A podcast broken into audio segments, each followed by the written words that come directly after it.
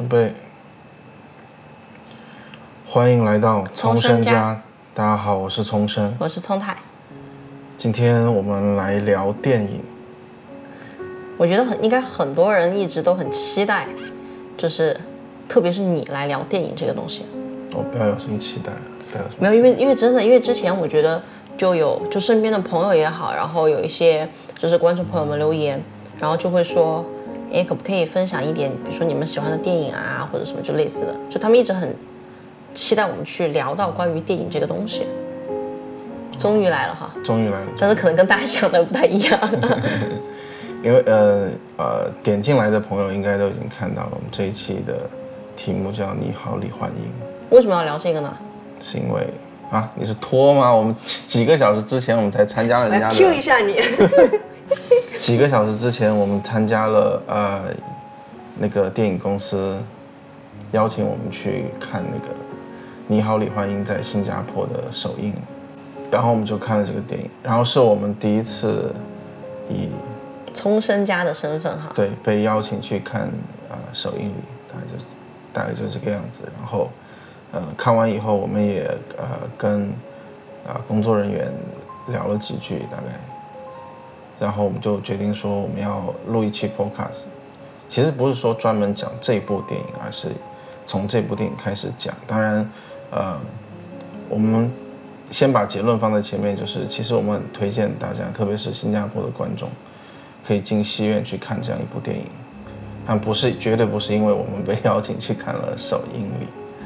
而是因为确实在我们的呃观影过程中，我们非常的享受。然后看完电影以后，其实对于这样一部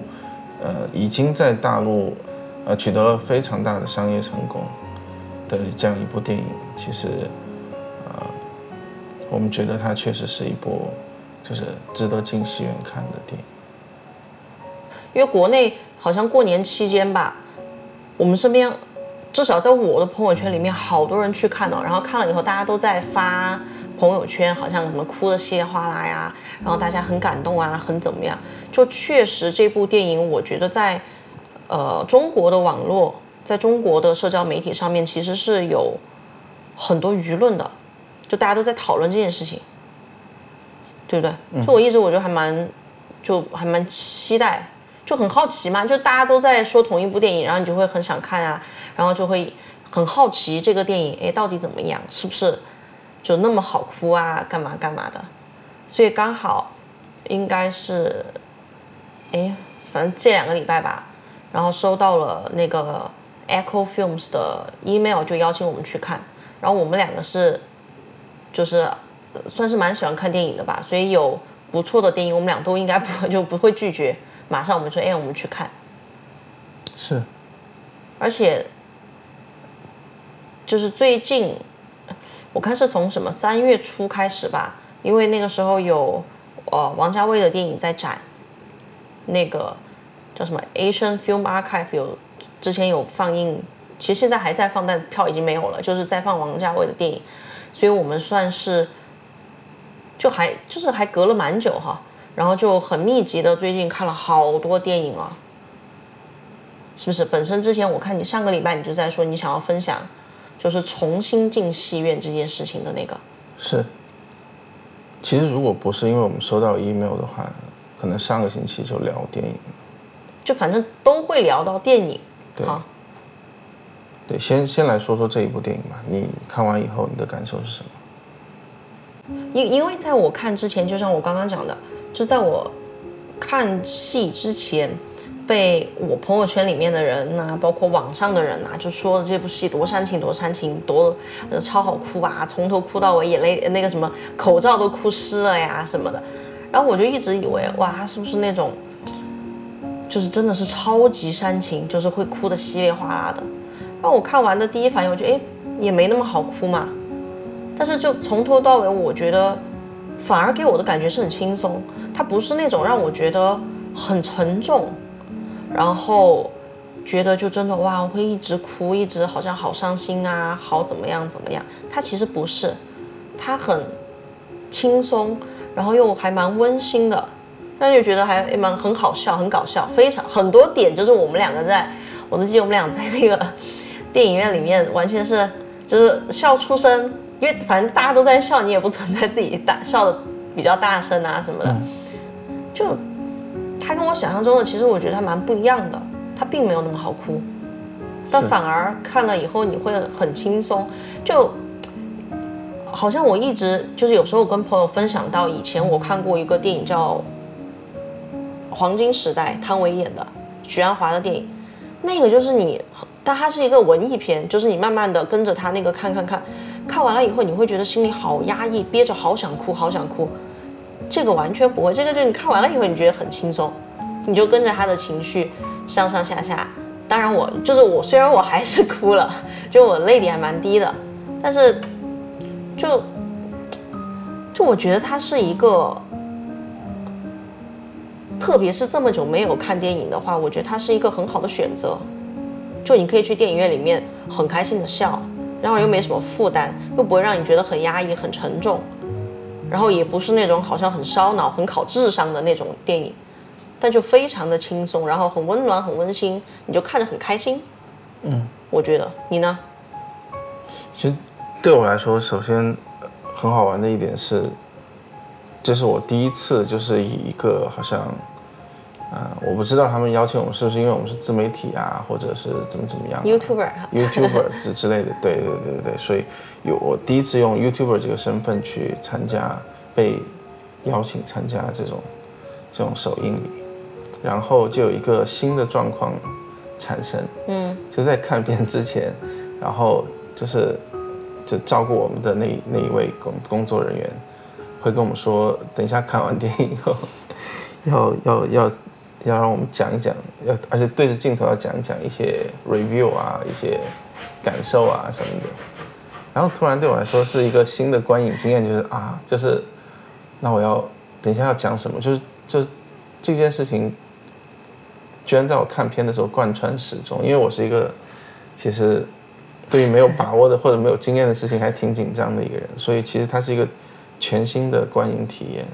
给你布置了一个任务哈。对对对对对对，以前就算是你说你是，哪怕你是入围的参赛选手，你被邀请去看电影节或者怎么怎么样，你看完你就走啦，就是没有人会，哪怕就是好像晚上几个入围的朋友一起聊聊天，也不会说是好像一出戏院就被。抓住，然后你就要开始对着镜头要讲啊，就是，嗯，就有有点感觉像是看电影之前布置了一个作业，然后你心里就会知道，这比如说九十分钟也好，一百二十分钟，反正就这两个小时左右，就是这个电影结束以后，我需要马上交一份作业，而且是要露脸的，而且又是那种就自己不能剪、不能 NG、不能怎么样，就比较，还还就是。你还要很就怎么说很配合人家，然后希望呈现的比较顺的那种，跟人家就是有个有点像采访哈，对，观后感。而且其实，因为其实，呃，好的电影跟不好的电影，其实因为那一百二十分钟是一个完整的时间，因为它是黑洞嘛，对，其实你所有的注意力在荧幕上，所以不管那个电影是好还是不好，喜欢还是不喜欢，最后一定带着极大的情绪走出戏院。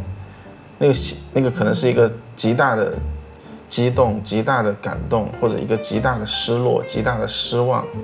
就是你不可能不带着感感觉走出戏院，是，除非你睡着了。哎，我从来没这么想过这个东西，是。然后你没有把握，你到底带什么走出戏院？万一是个烂烂片呢？哈，好尴尬哦。也有可能啊。对，很尴尬。这个就那不可能，就人家请你去看，然后是一个那种超级大烂片，然后看完了以后，人家问你打几分啊？你感受怎么样？哇，那个对啊，就是好，其实那个要好官方的对，所以所以我紧张的点并不光只是说好像技术层面，或者我要怎么打，我要讲什么，或者是是我到时候，甚至于我到时候会不会哭到我讲不出来话，或者嗯。都有可能，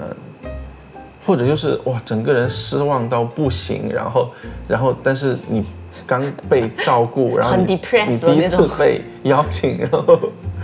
然后你还要面对镜头，还有一个话筒对着你，就是所有的东西都就是你提前两个小时你就在那里胡思乱想，其实你是带着这样的状态去看这部电影，然后，然后其实对我来说，我我我我还我还挺我还挺感动的，就是我觉得我下来我就跟你讲嘛，如果不是因为它是一个首映礼，就是有任务在身的话，我应该会哭，我应该会哭很惨，因为它其实它的背景是，呃哦，在在这里要先跟大家讲说，我们一定会剧透，所以如果你希望像我们一样，就是在毫无毫不知情的情况下进戏院的话，你可以现在就呃卡掉，然后等等等等你看完这部影片以后，你可以回来再听我们的节目，因为它是一个以工厂子弟为背景的东西，哎，是、哦、这个东西对我来说其实是一个没有办法抗拒的东西。嗯，就是不管你是工厂子弟，你是三线子弟，你是一个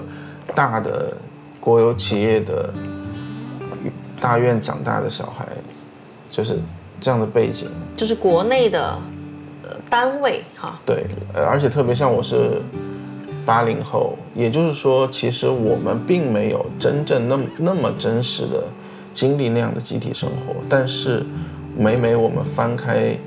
家里人的老的相册，你会发现你的父母曾经青春的样子，那个背景的环境，嗯，绝对就是电影里面的那个样子。也是，所以那个那个电影的那个时空背景一出来，我就知道，会很打中你，对，因为我们两个的那个。就是我们两个家庭的这个背景还不一样，嗯所以就是这样的东西可能对我来说，因为我们家好像从来没有人正儿八经的在，就是单位呀，或者以前国内的什么工厂呀，嗯或者那种以前还有那种教师院什么当老师，我们家都没有这样的，就是我们家没有这样的背景，所以其实这个东西对我来说它是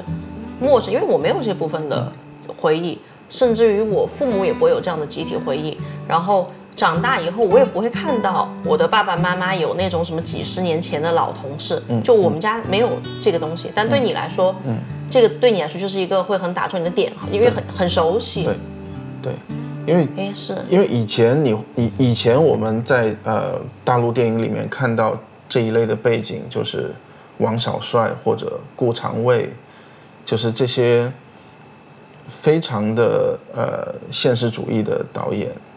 他们用他们就是他们就是那个年代的人，然后用他们他们用自己的眼光去看那个年代，所以那个年代的带给他们的伤痕，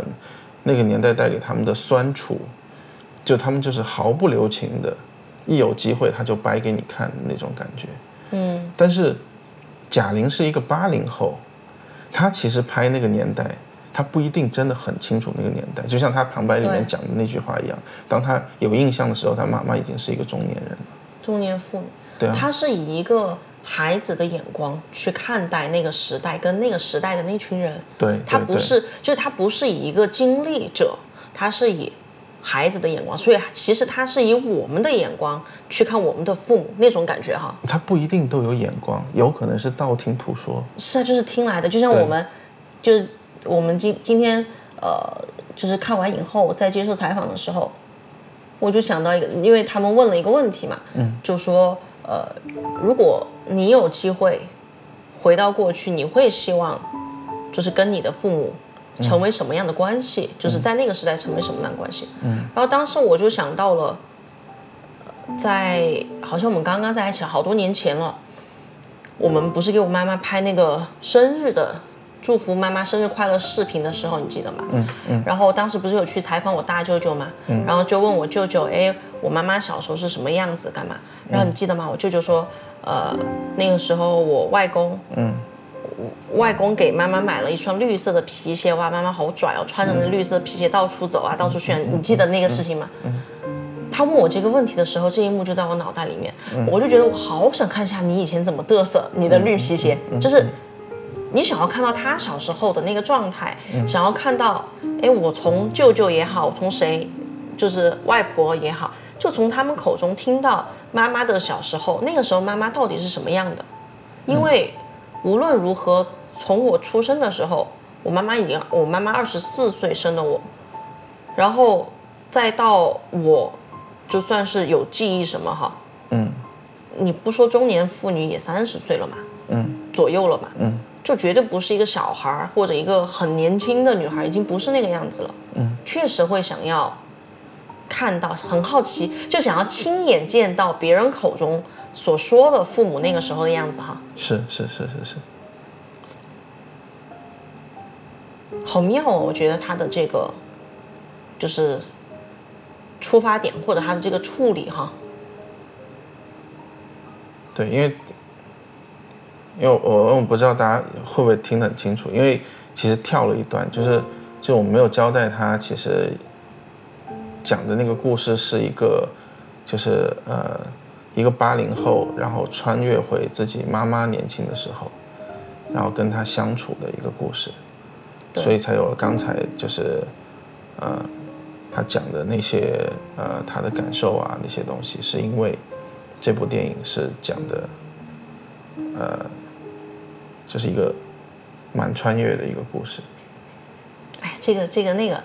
你你是怕剧透是不是？我没有怕剧透，哦我怕大家听不懂为什么你讲哦刚才那一段。因为他的那个他的影片介绍其实有写，就是因为好像，哎，好像有写到是因为妈妈，就是剧里面他的妈妈因为意外，然后发生了一些事情啊还是什么的，然后他就穿越回了，就是他妈妈小的时候，然后跟他妈妈成为闺蜜啊什么。嗯，其实今天我们在看完电影以后，不是问你嘛，就是你最喜欢的那个人物到底是谁？然后你说你喜欢年轻时候的李焕英，就是那个演妈妈的人，为什么呢？我我我确实，虽然我没有看过这部电影，但是我看了很多呃影评，因为呃在过去的一个月里面，其实在我的朋友圈里面，很多同学都分享了一些影评在，包括老师分享了一些影评在朋友圈里面。就是关于这部电影。关于这部电影，所以我我大概知道贾玲和这个这个女演员他们的之间的关系，以及这个女演员其实以前一直都好像默默的默默的这样一个东西。就不出名的那种，是不对是？，然后他们什么关系嘛？其实我不知道哎。呃我我忘记了这种哦，比较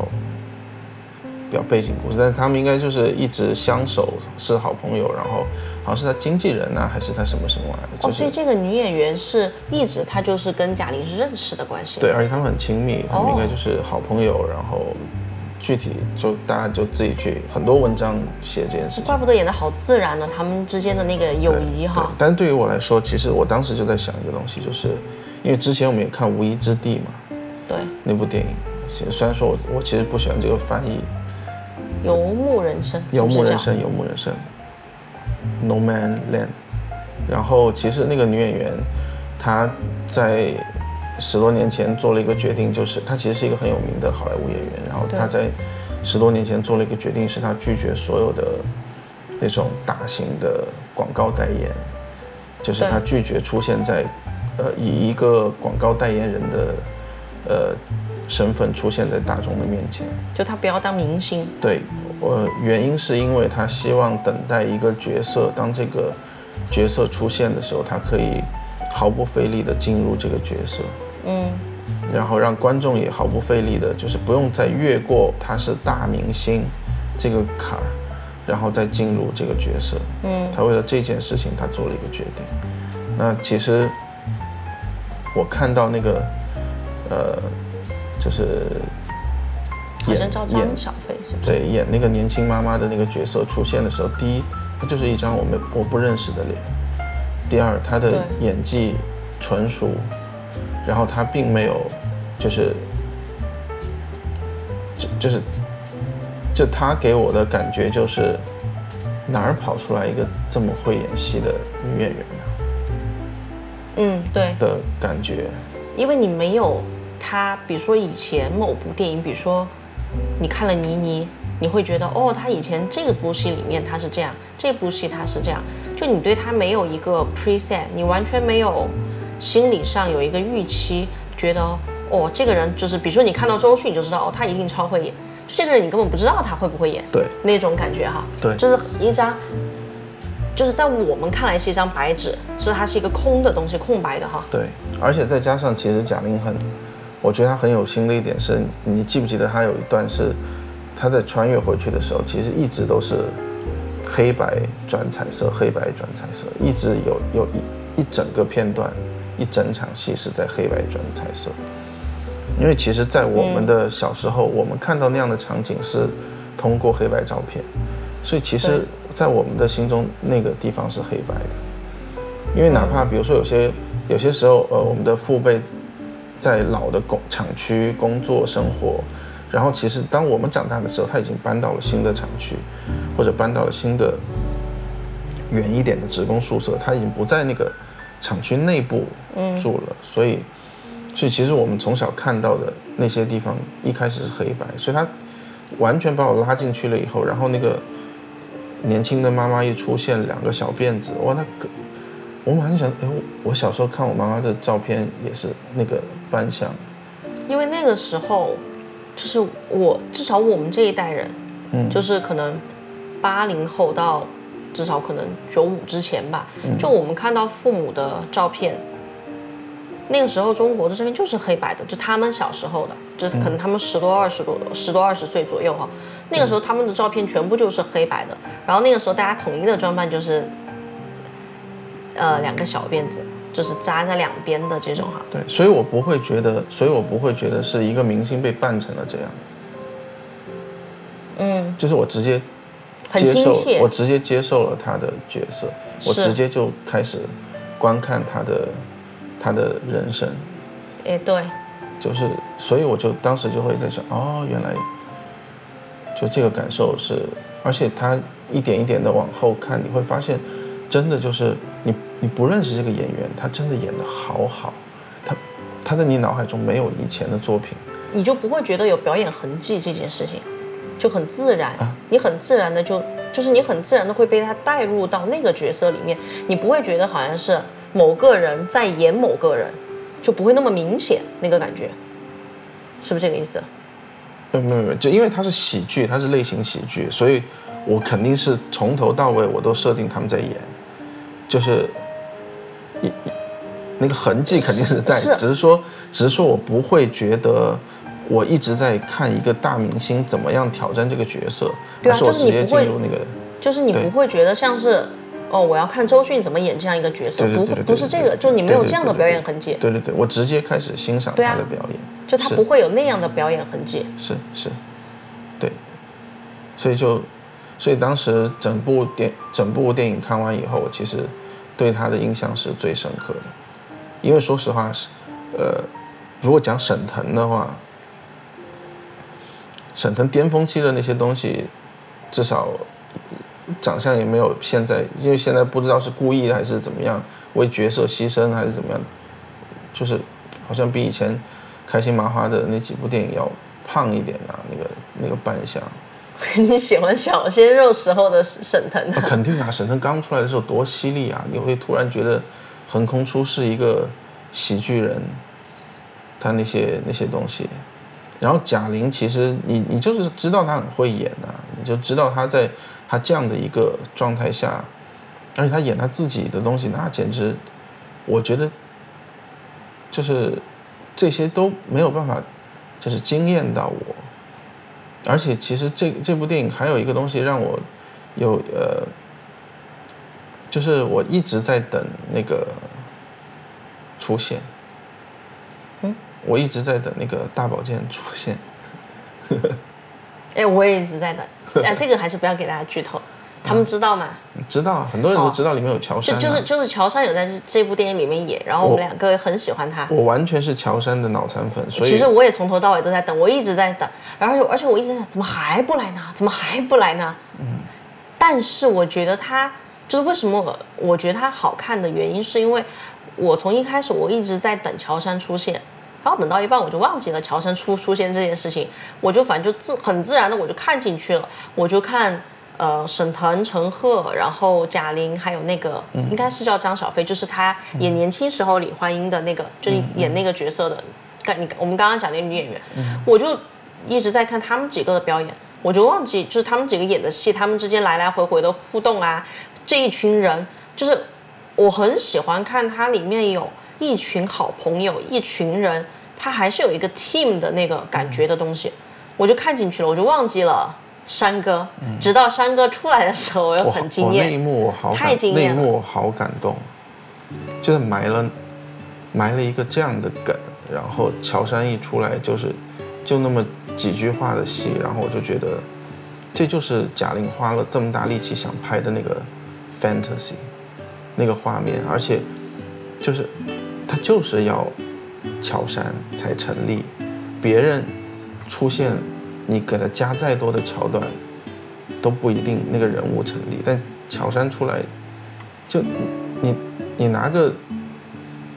就是你怼一个特写，大家就知道怎么回事了那种。你那个是粉丝滤镜，呃不不是不是不是不是不是，就是就是你又要找一个跟贾玲的戏能够配得上，演技那么那么那么天才的人，还得长成那个样子。整个感觉哈是一个对，而且你以前从来没有想过这件事情，但是当贾玲告诉你她可以演这个角色的时候，你又觉得那就是就是天生的嘛。啊，为什么你没想过贾玲她演这个角色呢？我一开始我就知道她是这个角色。啊？因为我没有去想这么多呀，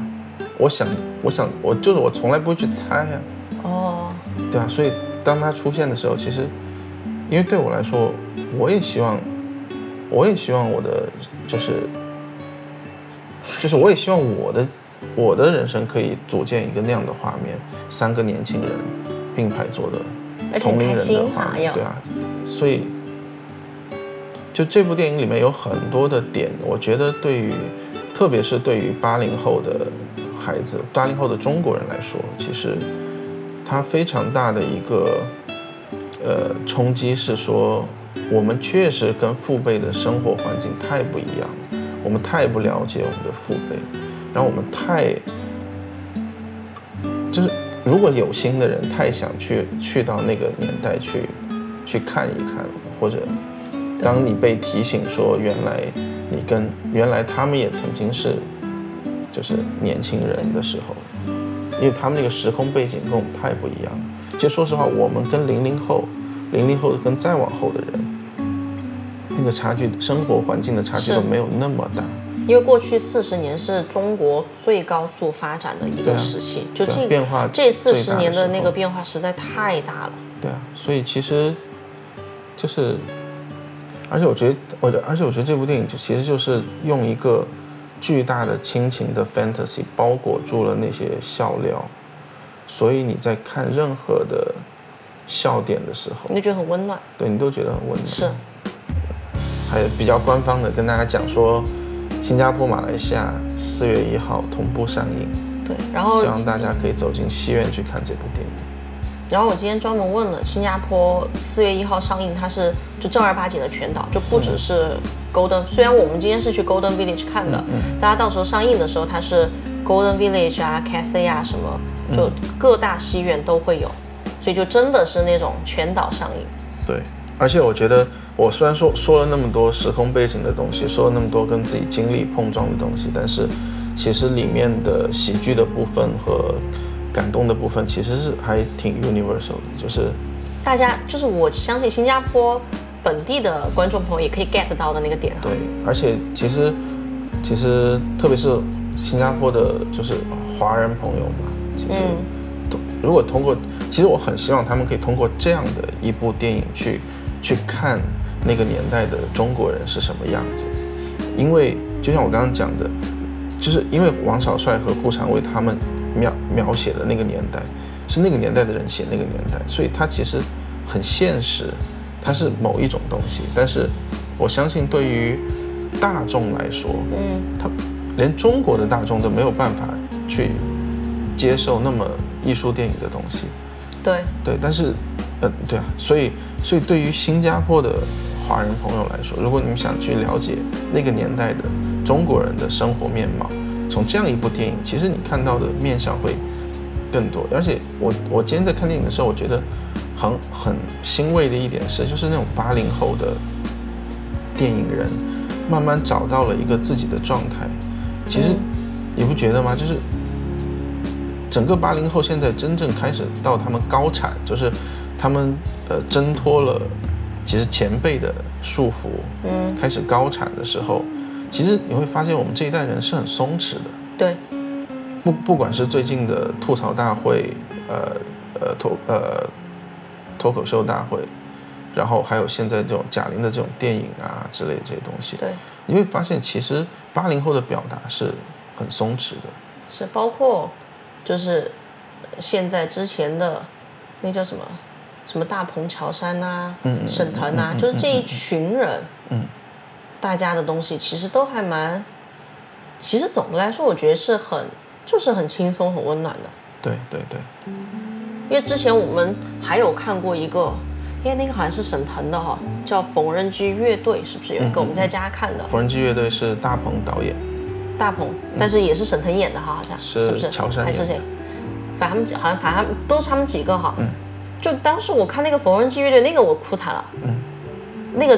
就是那个，如果大家有兴趣，其实也可以去看。嗯。就它也很好看，就那就是这一系列他们这些人拍出来的东西，都是那种有点搞笑，但是又让你觉得有 fantasy 在里面，然后又有一点那种呃凝聚力啊什么，就就整体就你也不会觉得很沉重。你也不会觉得哇，这世界好残酷，反而你会觉得充满了希望，有一个憧憬，它给你一个 hope，是，然后他们有一个他们很坚持要追求的东西，是，我觉得那个是很就很美好的，其实还就还挺值得一看的。对，其实其实我觉得，如果一个一个民族或者一个地区的电影产业只会拍文艺片，然后到国际上去拼声量的话，其实我觉得它是很遗憾的一件事情。所以其实我、我我觉得最近看到这些这些呃年轻的，就是跟我朋辈或者稍微年长一点的导演开始出头，但是他们拿出来的东西，交出来的作业是如此的松弛，如此的嗯自在，其实我觉得还挺开心的。是，因为其实，在我们接受电影教育的那个年代，很少有这样的东西。哪怕你看冯小刚的东西，他虽然也是喜剧，但你还是觉得他就是有有有有讽刺的东西在里面，反讽的东西在里面，就是他其实还是有一个极大的不满意在下面垫着。但是你看到八零后的这些，他们的他们作品里面那种松弛，我觉得是就是好像我们这一整代人给出来的一个面貌，我觉得是装都装不出来的。嗯，很简单，其实有时候一个就是人性里面的东西，当你看一个，他已经有一个商业上巨大的成就摆在那边，然后你还不知道这部电影在演什么的时候，你其实可能会有所怀疑，因为其实在中国的商业片刚开始起飞的那个年代，是会有烂片冲到很高的票房的。很多，对，但是我我我我非常相信这一这一阵风会过去，因为其实在这个过程中，呃，它之所以票房在涨，是因为人们的物质生活条件也在涨嘛。然后在这个过程中，其实人们的审美就是会提高，对，所以那种站在风口猪都会飞的那个年代一定会过去，而且从就是慢慢已经开始过了，我觉得。对，而其实，在每一个市场都有这样的一个过程。曾经在好莱坞也是啊，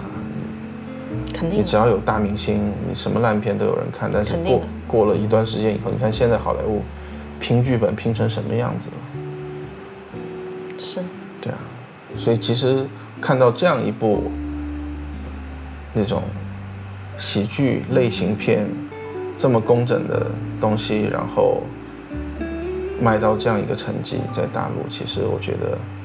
就是还挺挺挺为中国电影感到高兴的吧。说大了嘛，两个观众为中国电影感到高兴，但大概大概就是。你，我要跳成你，啊，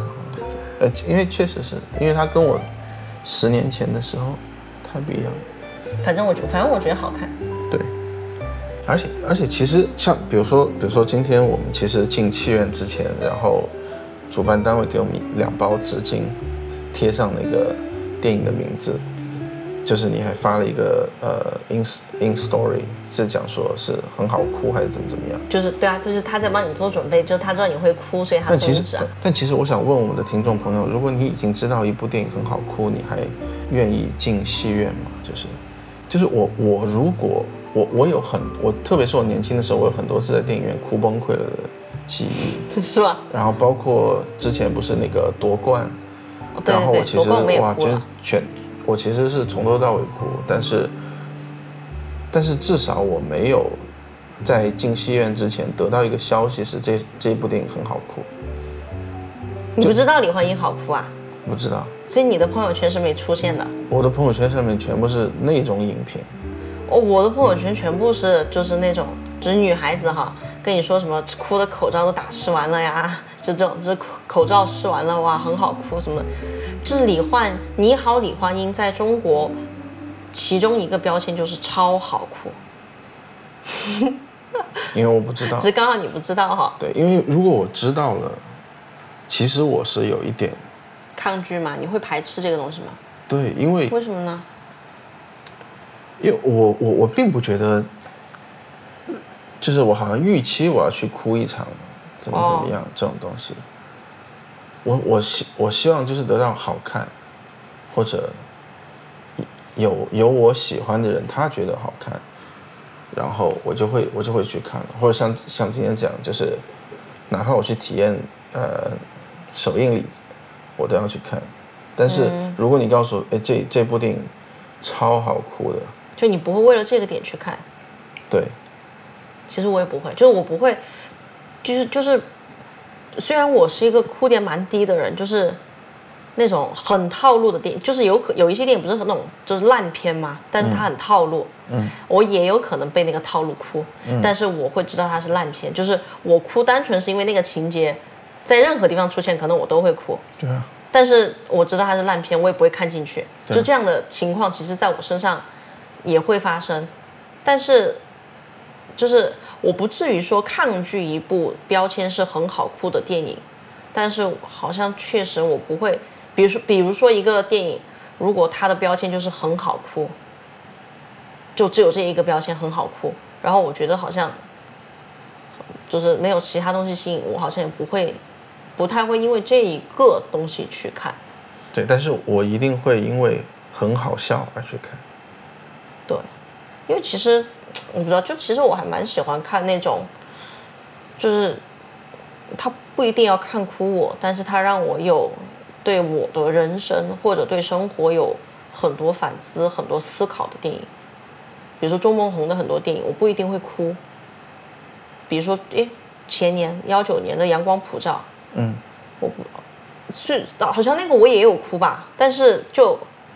他更多给我的，我觉得是对于人生的思考，对于人性的思考，就它是更深一层的东西。嗯，不是就是单单好像看哭，你那种看哭，各种韩剧啊、言情剧啊，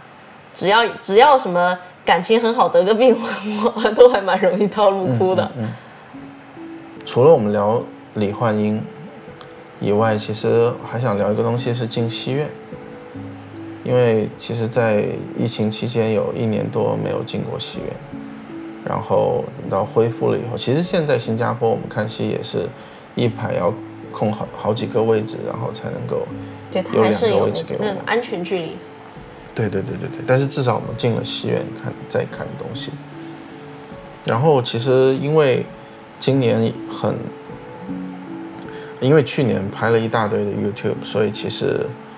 我就拍的时候当然就是用很小的 monitor 在看，然后放出来以后，其实有时候也是手机啊、电脑屏幕啊，就是最多就是我们去到一个 auntie 家很好的电视，我在那里我朋友家，他们就喜欢用电视看。啊，然后我就在那边上演一出如痴如醉的看自己的 YouTube channel 那种很过分的戏嘛，但是其实对我来说真的还挺，因为我没有没有机，说实话，我拍完以后我也没有机会再有一些荧幕上看自己拍的东西因。为因为虽然说我们家，当然我们家是有电视的，我们家电视也可以看 YouTube，但是就不太会自己很刻意的在家里面把电视打开看 YouTube，看自己的 YouTube，就不会干这个事情。也没有没有人家家那么大个电视了，那个画幅还是很享受。就不我们不反正就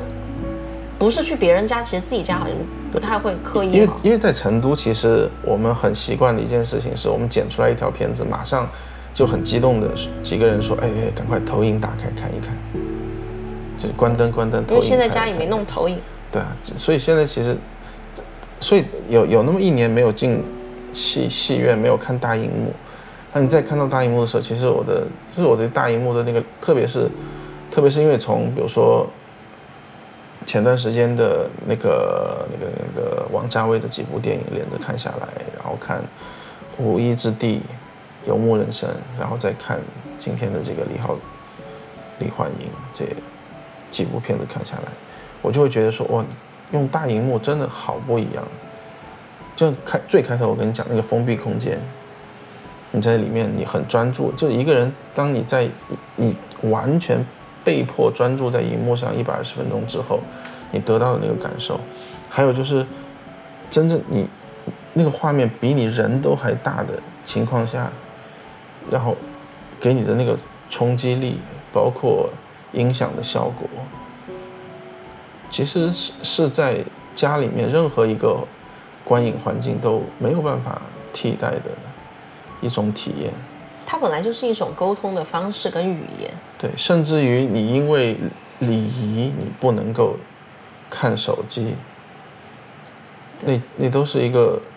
你你说以前以前会讨论说，因为你你们有了这么多移动终端，你有手机，你有电脑，你有 iPad，那你还会不会你进戏院就戏院的声音会变变差，或者你有别的观影体验？但是其实你以前没得选的时候，你还不觉得，你现在有的选，你就真的觉得看电影好爽啊！进戏院。因为你其实用手机看没有没有办法那么爽。说说实话，我觉得电影院这个东西，就算是家里有一个很大的电视，家里有一个投影，甚至于那种超级富豪家里自己有一个就是影院或者什么，他跟你去电影院里面看，那个感觉都还是蛮不同的，对，因为那个体验本身就已经不一样了，不同的体验你收获到的那个感受一定是不一样的。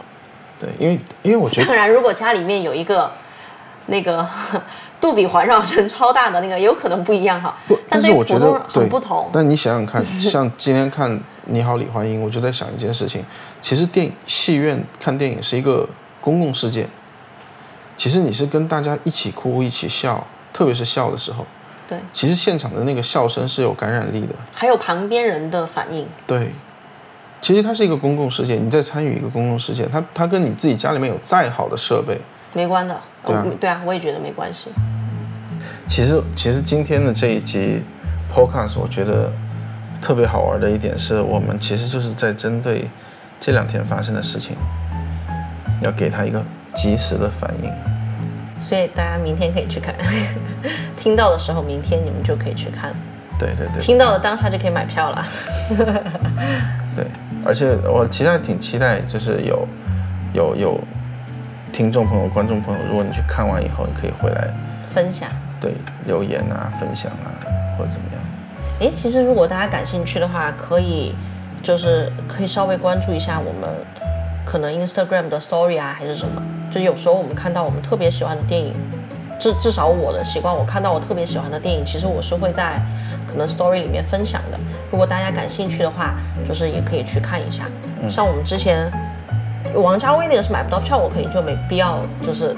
在那边那个了哈。嗯。然后我之前看了《游牧人生》，然后我觉得它是一部很不错，就是我很喜欢的电影，我就已经有分享。然后我现在还有打算看其他的电影，就就是对我来说，我觉得看到好片我就会分享。像我之前幺九年看到《阳光普照》的时候，我简直到处分享。嗯嗯嗯，就如果大家感兴趣，其实也可以就是跟一下这个东西，就是大家互相分享。比如说有好看的电影，你分享出来，大家都可以看呀。好，我觉得这一集也差不多了。到最后还是再跟大家重申一遍，新加坡、马来西亚的观众朋友、听众朋友，你们四月一号可以进戏院去看《你好，李焕英》，是一部就是在中国大陆已经卖超过五十亿人民币票房的电影。好像是大陆有史以来票房最高的喜剧片，呃，对，是不是？对对对对对对对，而且其实，对，推荐给大家看，非常好看，值回票价。你好称职哦，我们两个简直是称职的，那个没有是是真的好看，是真的好看，就是就是将来会不会有那种就是其他的情况不知道，那至少我们第一次的这样的经历，我们遇到一部这么好看的电影，可以推荐给观众，而且是一部商业片，可以推荐给广大的朋友，那为什么不吹爆它呢？它确实确实是好看的。对啊，就它不会是，不是？其实我觉得就是了解我们的观众朋友应该知道，我们两个